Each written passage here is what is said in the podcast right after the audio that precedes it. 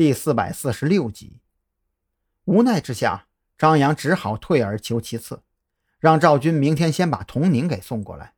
至于心理医生的事儿，能催的话尽量催一催，实在不行啊，换个不太出名的也成，只要有专业素养就完全 OK。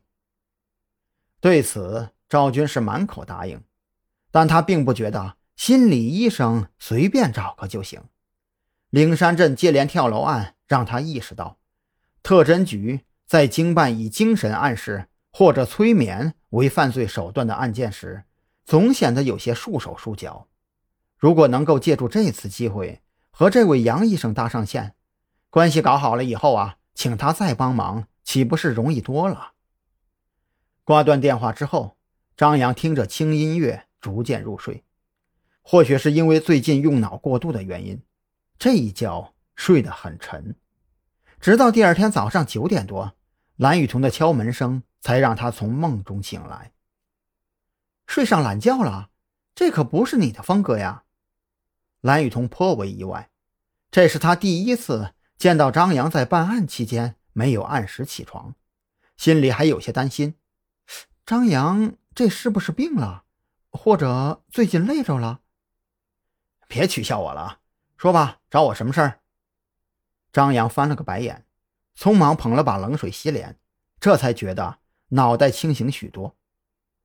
也没什么大事儿，专案组那边。正在对笔记本进行讨论，大家发现你还没有起来，我就过来看看你是不是生病了。蓝雨桐随口扯了个幌子，毕竟他出现在这里的真实原因有些难以启齿。啊，呃，那你先回去吧，我换身衣服就过去。张扬点了点头，他这会儿穿着睡衣，总不能当着蓝雨桐的面换衣服吧？蓝雨桐一听这个。本来要走的脚步，却是忽然收了回来。大家就等着你呢，磨磨唧唧的干嘛呀？要换就赶紧换，你一个大老爷们的，还怕被我看了吃亏呀？我去！张扬哑口无言，这话自己是真的没法接。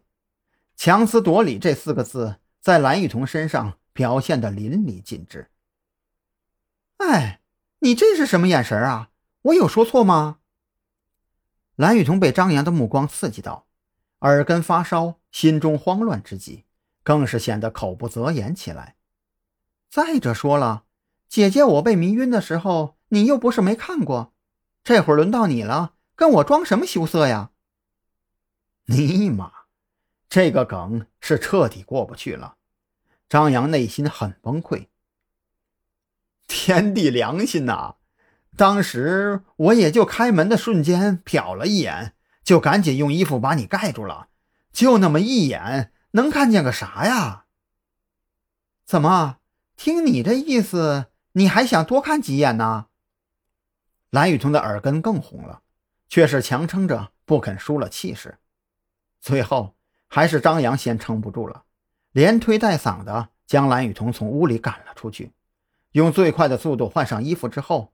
绷着脸，快步赶往办公区。这大清早的，见到张扬和蓝雨桐一起出现在办公区，正在讨论的众人纷纷抬头看了过来，当即发现蓝雨桐面色奇怪，耳根通红，稍加联想，不由得瞪大了眼睛。